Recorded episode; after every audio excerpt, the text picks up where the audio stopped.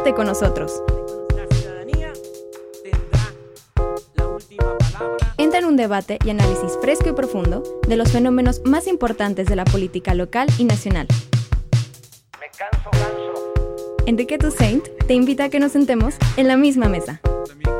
Un podcast de 40 decibeles.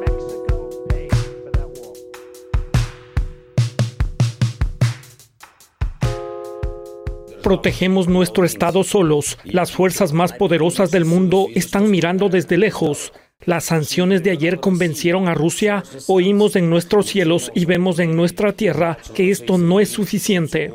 Bienvenidos y bienvenidas a la misma mesa. Hoy tenemos que hablar de dos guerras. Una que está ocurriendo en territorio ucraniano, la invasión ordenada por Putin a Ucrania, las expectativas o no que puede existir de paz en los próximos días y la otra guerra, esa guerra eh, eh, que ha dejado cientos de miles de muertos en México desde finales de 2006, que tuvo un episodio más con el fusilamiento de entre 10 y 17 personas. Hay distintas informaciones en un municipio muy pegado a Jalisco, en San José de Gracia, Michoacán. Dos guerras, una interna con el crimen organizado, un Estado rebasado.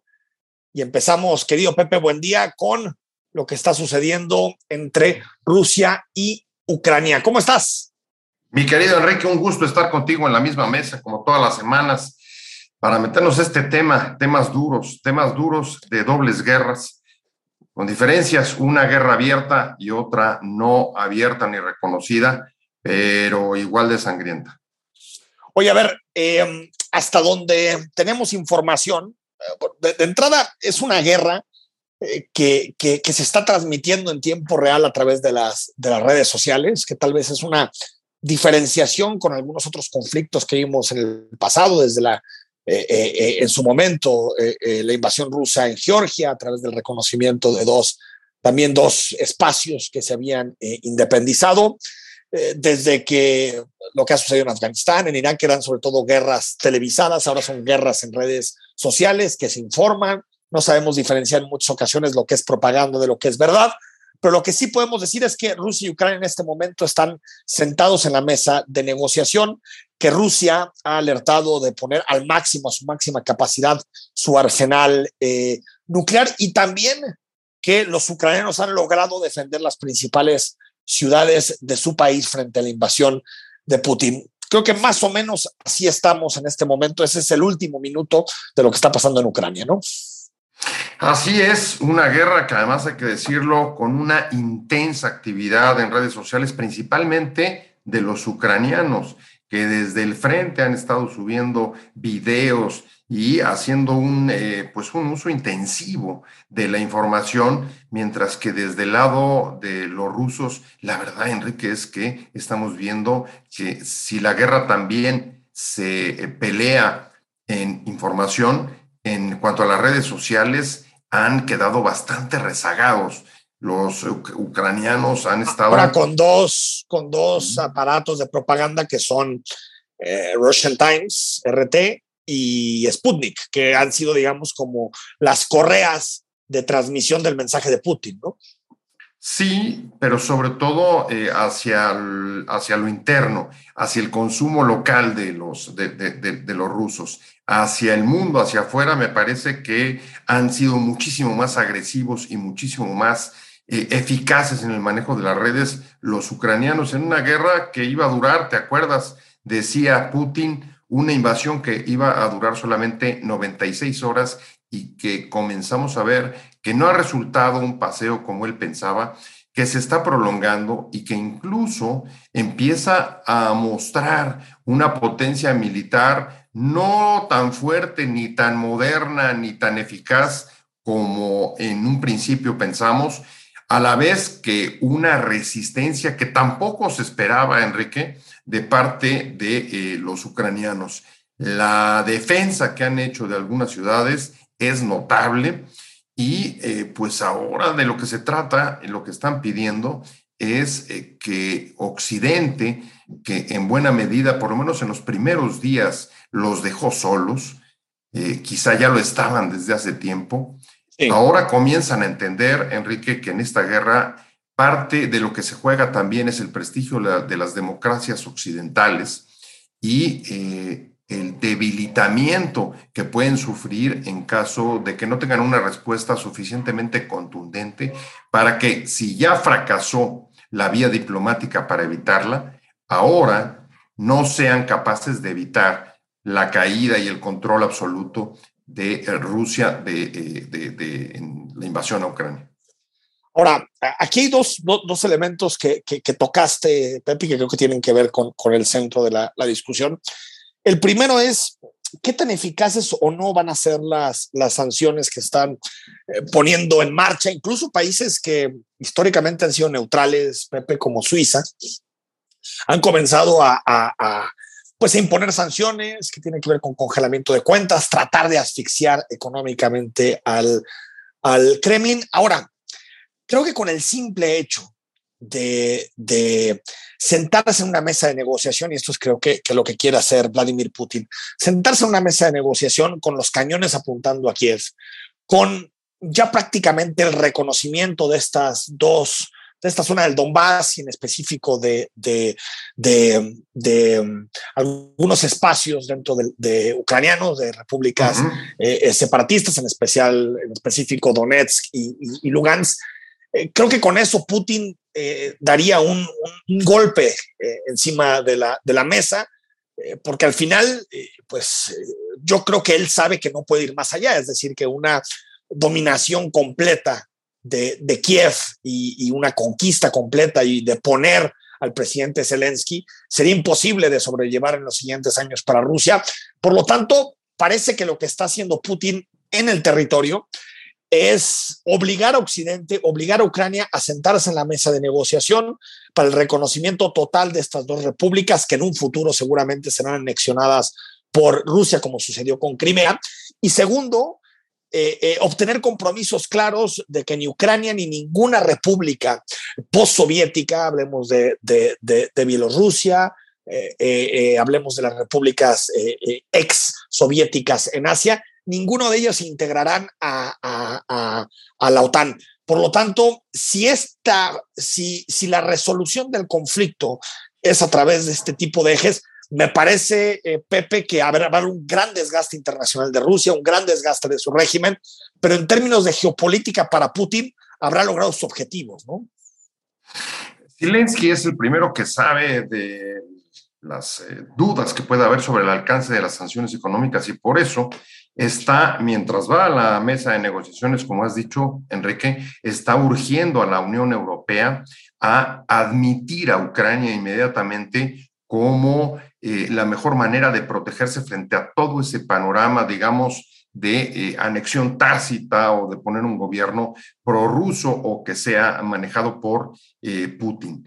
Creo que ese es un dato importante esto ha servido, hay que decirlo también, para cuestionar a una Europa que estaba fragmentándose y cada vez más enfrentada y sufriendo una erosión de sus propias, de su propio proyecto, como vimos desde el Brexit con la salida de Gran Bretaña. Y esto, la, el surgimiento de este enemigo en el corazón de Europa y esta invasión eh, a Ucrania ha generado un mm, cierre de filas de las democracias europeas, incluso países neutrales como Suiza, o incluso eh, eh, Suecia, eh, se han sumado decididamente Ahora, sí. a la condena. Ahora, está el otro tema, sí. perdón, sí. está el otro tema, y el otro tema es, a ver, ¿qué efecto van a tener realmente estas sanciones económicas sobre el gobierno? A corto plazo parece que nada. Rusia. A corto plazo parece que nada. A mediano y largo plazo puede ser que sí pero a corto plazo, como medida de presión para resolver el conflicto, me parece que no ha tenido ningún impacto para resolver el conflicto, si eso se entiende como detener la invasión, Exacto. en efecto no lo ha tenido. Sin embargo, hemos podido ver también, Enrique, movimientos de protesta al interior de la, de, de, de la propia Rusia. El fin de semana vimos algunas multitudinarias en San Petersburgo que acabaron con detenciones. Y la pregunta es si en efecto eh, esto puede debilitar las sanciones económica y, económicas y la crisis económica que de ello derive puede debilitar al gobierno de Putin y ponerlo en es una que, situación sí. interna difícil. Ahí, hay un elemento que es, a ver, las encuestas que se han publicado sobre lo que opinan los rusos, hay una mayoría a favor de lo que está haciendo Putin, una mayoría. Pero lo que es cierto es que una parte de la presión de las sanciones no van directamente al Estado, o no solamente al Estado ruso, sino también a todo este grupo de oligarcas que se han enriquecido eh, eh, en el régimen eh, de Putin, que estarían o que podrían presionar a Putin para que cese sus hostilidades con Ucrania debido al gran golpe que están, que están sintiendo en su, en su bolsillo. Es decir, parece que por ahí podría llegar alguna de las presiones contra Vladimir Putin, pero yo también creo, Pepe, que, que, las sanciones, si bien hay algunas duras, en particular las que están poniendo Unión Europea y Estados Unidos, pues también la reacción de Europa eh, eh, eh, demuestra su debilidad. Europa es muy débil en, términos reales, es decir, trata a través de medidas simbólicas de pintar los, edificios o iluminarlos con la bandera de Ucrania, pero realmente Europa por, lo que tú dices, eh, Pepe, y por muchas cosas más, no tener una política de seguridad común, el hecho de que, de que Scholz y, Macron tengan ideas distintas en la forma de gestionar este conflicto, hace que, que Europa parezca un eh, actor secundario en, este, en estos momentos, ¿no? Yo creo que cada día está cobrando más conciencia tanto Europa como Estados Unidos de que eh, lo que está sucediendo en Ucrania les puede afectar directamente por la imposición, digamos, de los poderes fuertes como el que representa eh, Putin versus a el debilitamiento de las democracias occidentales. Si las democracias occidentales no toman en serio el papel y, se, y, pisan el acelerador a fondo, y eh, finalmente termina imponiéndose eh, Putin en una victoria. Es un, es un antecedente tremendo. Exactamente, es un fortalecimiento de la imagen de los poderes fuertes como, eh, digamos, la, nueva tendencia en el mundo de gobiernos que son eficaces y capaces de buscar nuevos equilibrios de poder como el que está pretendiendo Putin, teniendo como aliado, eso tampoco lo podemos olvidar, aunque no sabemos hasta qué punto, a el gobierno chino, que también está, desde luego, interesado en que haya una redistribución geopolítica del poder en el mundo, porque aunque los chinos, si bien más cargados de los rusos, creo que han decidido no jugar, al menos en la opinión pública y en el debate global, eh, jugar un papel, eh, digamos, no tan preponderante, porque al principio sí parecía como que China podía estar detrás de, de Rusia y seguramente le conviene este conflicto a los chinos, pero sí creo que han sido más prudentes, ¿no? Pues me parece que el punto central de China es ver hasta dónde puede llevar, digamos, no solamente a su abstención en la ONU, como lo hizo eh, respecto a la invasión, sino el respaldo que pueda dar al régimen de Putin en términos económicos y financieros, una vez que empiezan a, surtir efecto las medidas y las sanciones económicas, como por ejemplo el retiro del SWIFT en algunos de los bancos eh, eh, rusos. rusos, cuando empiezan a ser bloqueados subsidiarias de bancos rusos en el exterior, algunos incluso han tenido que cerrar, y cuando vemos pues que el efecto que ha tenido sobre la moneda eh, eh, a partir de esta misma semana de una devaluación fuerte, una necesidad de subir las tasas más de 10% y colas en las calles de Moscú y otras capitales eh, de, ese país de gente que quiere sacar dinero y no está pudiendo, bueno, pues ahí vamos a ver si realmente como algunos han advertido, eh, esto lo había preparado Putin y puede contar con el respaldo de China para poder siguiendo, eh, pudiendo manejar la, economía. Ahora, la, respuesta de México, escuchamos, si te parece, Pepe, un fragmento de, lo que dijo el presidente esta mañana, porque muchos países han, han optado como medida de presión a Rusia por limitar el espacio aéreo, por cerrarlo, por prohibirlo para vuelos de compañías privadas y públicas eh, rusas. El presidente de la República dijo, nosotros ni nos volteen a ver, nosotros no vamos a tomar ninguna medida de estas características. Lo escuchamos. No vamos a cerrar el país.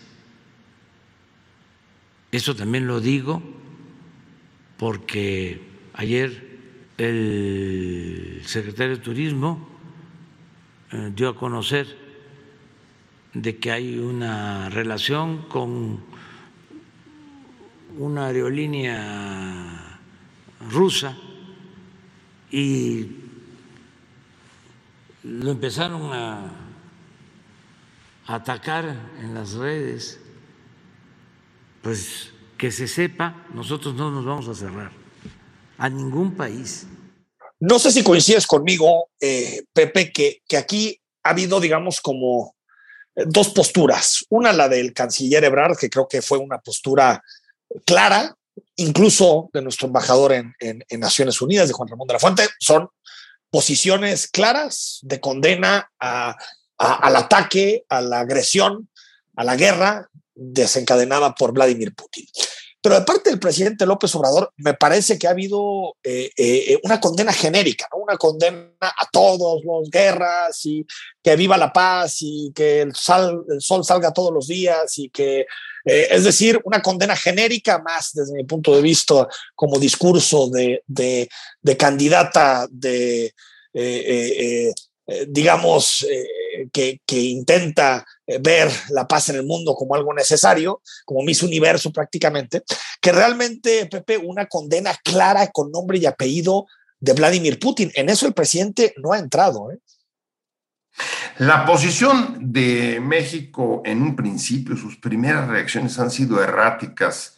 Eh, Enrique, recordemos, recordemos que el propio canciller eh, Ebrard, la primera postura que da es, como tú dices, una fórmula manida, digamos, de formulismos vinculados con la doctrina Estrada, en la que ni siquiera se mencionaba la palabra invasión, ni Exacto. tampoco se eh, mencionaba la palabra, eh, ni siquiera se mencionaba a Rusia. Era una cosa absolutamente abstracta. Después la presión eh, tuvo que obligarlos a cambiarla. En, después de reuniones, incluso cuando se discutió la invasión en el Consejo de Seguridad de la ONU, ni siquiera nuestro representante que eh, en, en, en, ese, en ese lugar, eh, Juan Ramón de la Fuente, estaba presente, estuvo ausente las dos o tres primeras reuniones sí, sobre el tema. Es hasta que eh, la presión y quizá darse cuenta de lo que ahí se estaba jugando o la necesidad de eh, cobrar conciencia del espacio tan reducido que deja un conflicto de esta naturaleza en los alineamientos eh, hemisféricos de bloques económicos y nosotros participamos, eh, pertenecemos al de, al, al de América del Norte, obligó a el gobierno mexicano a rectificar y posiblemente también influyó hasta declaraciones que poco le dimos vuelo en México, pero como la de Donald Trump, Enrique, que dijo sí. después de alabar y decir que era genial Putin por la invasión a Ucrania, dijo, no estaría mal que se replicara esta clase de misiones de paz en la frontera con Increíble.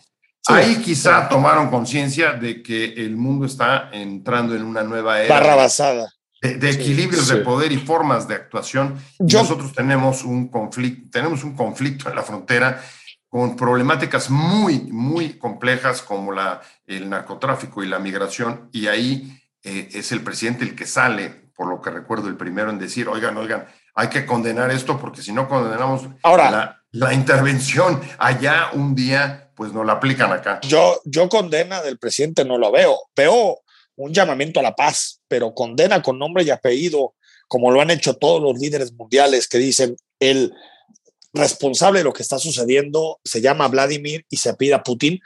E, esas han sido las declaraciones de todos los presidentes de países democráticos en el mundo. Bueno, incluso de Gabriel Boric, de izquierda, eh, eh, que, muchos del movimiento de López Obrador simpatizan con Boric, eh, fue muy claro al decir el, el, responsable se llama Vladimir Putin. López Obrador no ha hablado del líder de, de, de, del gobierno ruso, ha hablado en términos genéricos. Ha habido una condena más fuerte de parte de, nuestra, nuestros embajadores en Naciones Unidas y, y, y, una parte del canciller, pero López Obrador en estos temas eh, eh, no sé, a veces, a veces creo que López Obrador se siente más cómodo con autócratas que con demócratas, es decir, prefiere a Trump que a Biden, prefiere el mundo de los Putin que de los Macron y que de los eh, eh, eh, mandatarios elegidos democráticamente, porque a nosotros los ve como tecnócratas, neoliberales, casi casi marionetas de la, de la oligarquía. Y, y, y, y, con Trump siempre tuvo grandes palabras, grandes afectos, ha tenido más diferencias con Biden. No sé si para López Obrador es el, mundo de los autócratas más seguro, porque de alguna manera se gana el hecho de que nadie critique lo que sucede en México, porque al final si bien en un origen la doctrina Estrada y los principios de política exterior mexicana tenían el sentido de protegernos frente a las potencias, después, estimado Pepe, devino en, un escudo frente al escrutinio internacional y frente a todos los países que nos pudieran llegar a decir que en México no había eh, eh, eh, democracia. A mí me parece sorprendente que un hombre que se define como humanista, como pacifista, no diga con nombre y apellido quién es el responsable de que hoy el mundo está en guerra. Yo creo que es un buen ejemplo, Enrique, de cómo hoy la empatía, la cercanía de un gobernante con otro, el apoyo entre países no tiene que ver tanto con asuntos de perfil ideológico, sino mucho más con la forma de ejercer el poder y con la manera de protegerte eh, eh, a través de posiciones, tratando, como tú dices, de que te sirvan para eh, manejar asuntos internos. Y ahí me parece que está buena parte del punto de la definición de política exterior del observador cuando dice que no hay mejor política exterior que la interior. Y una forma de traducirla es eh, mientras no se metan con las decisiones y la forma como yo gobierno a lo interior, pues eh, no, no, me voy a meter yo con lo que suceda eh, allá afuera. Había logrado, digamos, un pacto tácito con Trump durante los primeros tiempos de su mandato. Ha sido reeditado, me parece a mí, de alguna forma con el gobierno de Biden hasta hace algunas semanas, pero en efecto, creo que el presidente tiene muy claro que los problemas de México, el nivel de violencia y la guerra que estamos viviendo, tú citabas el caso de Michoacán este fin de semana, una ejecución de eh, entre 10 y 17 personas, un nivel de, de, barbarie y de terror que incluso a veces supera algunas de las imágenes que estamos viendo en Ucrania. En el país estamos teniendo un promedio de cerca de 100 eh, personas eh, muertas, asesinadas, homicidios eh, dolosos eh, diariamente y eso significa un amplio flanco de debilidad para el gobierno mexicano porque es eh, pues un asunto que tarde o temprano es, no, no, no, puede mantenerse lejos de los señalamientos, el cuestionamiento de la atención internacional por la violación de derechos humanos que esto supone, por la inseguridad y por los temores que despierta sobre la estabilidad y la capacidad de gobernanza frente a una ola de eh, violencia que está eh, siendo, casi te diría, eh, generalizada en varias regiones. Sí. A ver, sobre, sobre este tema, solo, solo, cerrar el asunto de, de o sea, México y el presidente López Obrador ha sido más contundente en la denuncia del bloqueo económico a Cuba, cosa que aparte aplaudo que se denuncie el bloqueo eh, eh, económico a Cuba, pero ha sido más contundente en casos como SPP que en una invasión, en una guerra. Me parece que esto te habla con mucha claridad de pronto de los extravíos que existen en materia de política exterior. Y tú decías, eh, no, y estoy de acuerdo contigo, muchas veces la relación entre mandatarios no obedece a temas ideológicos, y coincido contigo, incluso creo que hemos visto un enfrentamiento más entre nacionalismos e internacionalismos multilaterales que realmente entre izquierdas y derechas en el plano internacional. Pero cuando el presidente habla de los mandatarios que están a él cercanos ideológicamente, Pedro Castillo en Perú, Bolivia, eh, Daniel Ortega en Nicaragua, el dictador, Ahí sí, Pepe, el reconocimiento es tácito, rápido, no hay ningún debate y prefiere callar cualquier crítica. Cuando hablamos de otro tipo de temas, me parece que el presidente sí hace eh, eh, diferencias, ¿no? Posiblemente el único, la única área donde esa definición de la mejor política exterior es la interior, el desdén por lo que sucede en el mundo, como ha sucedido por lo menos en la primera parte del sexenio, la única excepción es América Latina y creo que ahí hay un asunto de interés, de interés eh, particular para el gobierno mexicano que trata de mantener o construir un liderazgo eh, dentro de la región, porque eso también le abre eh, espacios de negociación con Estados Unidos. Hemos visto el apoyo que ha dado en efecto a muchos gobiernos de, latinoamericanos contra, contra incluso pues, la, opinión dentro del país. Y, sí, como Nicaragua. En Nicaragua o en Venezuela. eh, pero que esto, él piensa, el gobierno de la 4T piensa que es una manera como ocurrió en el siglo pasado con los gobiernos del PRI. eh, Ojalá sea eso. Exacto. De, de, Ojalá de, sea eso y no amor también a los autoritarismos. ¿eh? De ofrecerse, de ofrecer, Sí. de entrada, pues esto le abre un, un- o sea, abre un, trata de abrirse un espacio de interlocución entre Estados Unidos y todos estos países y la región, y eso da márgenes de negociación con el vecino Pues, del norte. Veremos si es así, veremos si es así. Oye, Ahora, Pepe, además de identidades ideológicas que pueden yo, creo que, que yo creo que ahí se explica bastante. Oye, a ver, eh, el presidente así habló hoy en, la mañanera del tema de Michoacán, eh, eh, un poco minimizando el, asunto y- y lo escuchamos. Esto habló, esto dijo de las entre 10 y 17 personas, todavía no sabe bien el número, que fueron brutalmente asesinadas en el municipio de San José de Gracia, en Michoacán. Fiscalía de Michoacán y el gobierno de Michoacán es que no han encontrado cuerpos, sí eh, hay eh, evidencias de que hubo un enfrentamiento, hay eh, casquillos, creo unos restos, pero no los cuerpos, porque se habla en las redes sociales de 17 fusilados. Me llamó la atención porque A mí me sorprendió, Pepe, ayer el, video comienza a volverse viral eh, por ahí de mediodía del, domingo y, me sorprende que, eh, que hay algunos medios de comunicación como La Jornada que en su rayuela ponen en entredicho que dicen que esto es mera propaganda. Eh, solo falta, sea, hay, hay veces que todo o, que muchas de las interpretaciones que se hacen es, es como si López Obrador girara en torno a todo, ¿no? Ahora ya los criminales matan, asesinan, que lo han hecho durante muchos años como acto de propaganda frente al gobierno de López Obrador.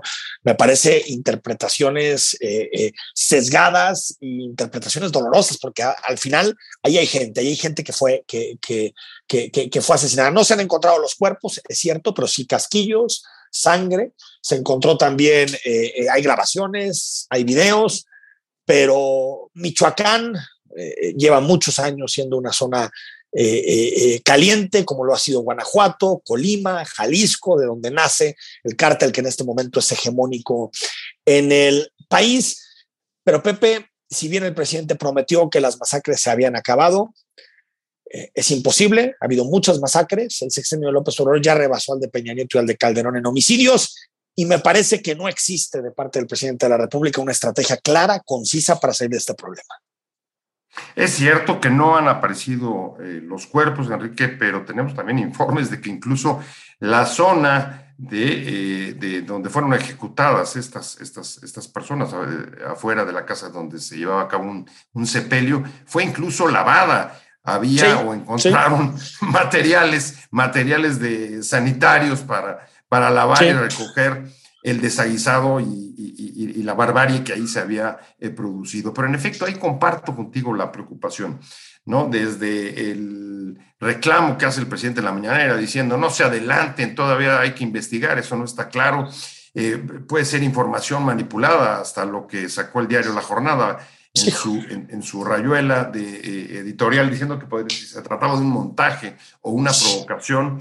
Me parece que ahí estamos otra vez frente a este escenario en el que la realidad y los hechos importan poco, importa mucho más eh, leerlos a través del lente de eh, los ataques o la utilización de, las, eh, de, de- de una tragedia como esta para eh, tratar de perjudicar al gobierno del presidente.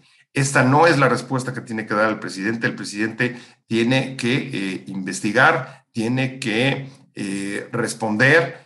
En efecto, como tú dices, eh, aquella promesa de que no iba a haber más masacres está siendo absolutamente rebasada y hay que tomar en cuenta, Enrique, llevamos más de 10 años, más de una década de una eh, guerra de baja intensidad en el país que en algunas regiones nos lleva a situaciones absolutamente insólitas como la ejecución, el fusilamiento en, una, en, en, en, en el estado de Michoacán. Ya vivimos ahí fenómenos desde 2013, con, te acordarás de la Ruana, donde también hubo Sí, cómo no. fusilamientos como estos, o en el caso también de Michoacán, eh, el hallazgo de cerca de 350 eh, minas antipersonales alrededor de Aguililla. A Es que es guerra, es guerra, Pepe. Es guerra. Es una, es una situación de guerra no abierta una como guerra. en el caso de Ucrania, pero eh, no hay paz.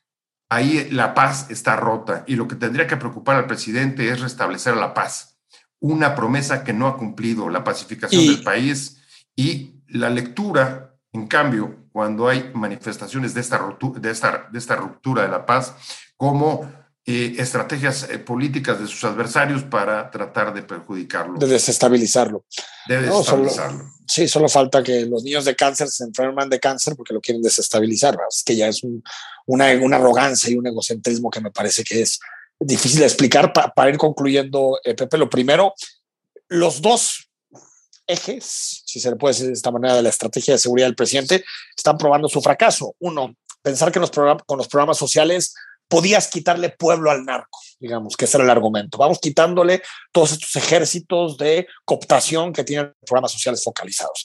La política social no está ayudando a que la gente salga de la pobreza, hemos visto los datos, y aparte nos estamos dando cuenta que no hay relación entre una cosa y otra, que en muchas ocasiones la gente que se vincula al crimen organizado es cierto que es por dinero, pero no necesariamente porque está en una posición de pobreza extrema, sino porque es lamentablemente una forma de ascenso social en muchísimas partes de nuestro país, y eso no se ataca con programas sociales. Y la segunda, dejar que, los narcos hagan lo que quieran, eh, mandarles un mensaje de abrazos, de aquí no va a haber broncas, de pórtense bien, lo ha dicho el presidente en la mañana, pórtense bien, incluso en la elección el día siguiente dijo, se portaron bien, les mandó un mensaje. Este tipo de mensaje supuestamente de paz, de vamos llevando la fiesta tranquila, tampoco ha dado resultados y estamos en el sexenio más sangriento de la historia del país. Yo no sé si dentro de, de su cabeza el presidente de la República tiene alguna salida a esto, es decir, si tiene alguna apuesta. Él dijo hace no mucho que sin pacificar el país no habría cuarta transformación. Y yo veo como que el presidente no tiene ninguna otra idea, ningún otro proyecto en materia de seguridad para poder bajar estos índices. Creo que hay una, una, una, cosa más, Enrique, que me parece que es la más grave de lo que estamos viendo en materia de seguridad en el país, y es que la apuesta por el trabajo del ejército, de los militares, Ese es otro. Ha sido absolutamente insuficiente para parar Totalmente. la guerra. Y esto, si bien podemos seguirlo adjudicando a los gobiernos anteriores que mantuvieron una estrategia similar y tampoco lograron parar la guerra, ni Calderón ni Peña Nieto, estamos a la mitad del sexenio, más de la mitad del sexenio del observador, y tampoco el ejército ha podido poner en paz el país y tampoco ha podido detener la guerra. Respecto al tema de eh, los programas sociales, eso me parece que lo sabíamos, Enrique.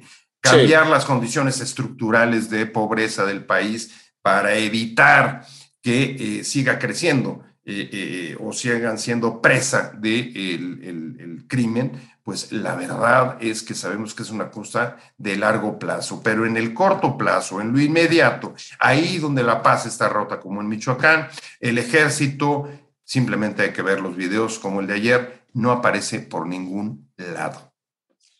Pepe, buen día, un placer platicar contigo. Querido Enrique, un placer sobre haber las, estado contigo. Sobre las dos guerras, la guerra en Ucrania y también lo que está sucediendo en el país, que esperemos que algún día este país encuentre paz. Te mando un abrazo y recuerda que métete, puntúa cada uno de los, de los capítulos ahí mismo en Spotify para poder alcanzar a muchas más personas. Ponle seguir a la cuenta de 40 decibeles y a la cuenta de eh, eh, la misma mesa para que estemos en comunicación permanente y cada que exista nuevo material, pues lo puedas tener directamente en tu teléfono. La siguiente semana nos reencontramos, Pepe.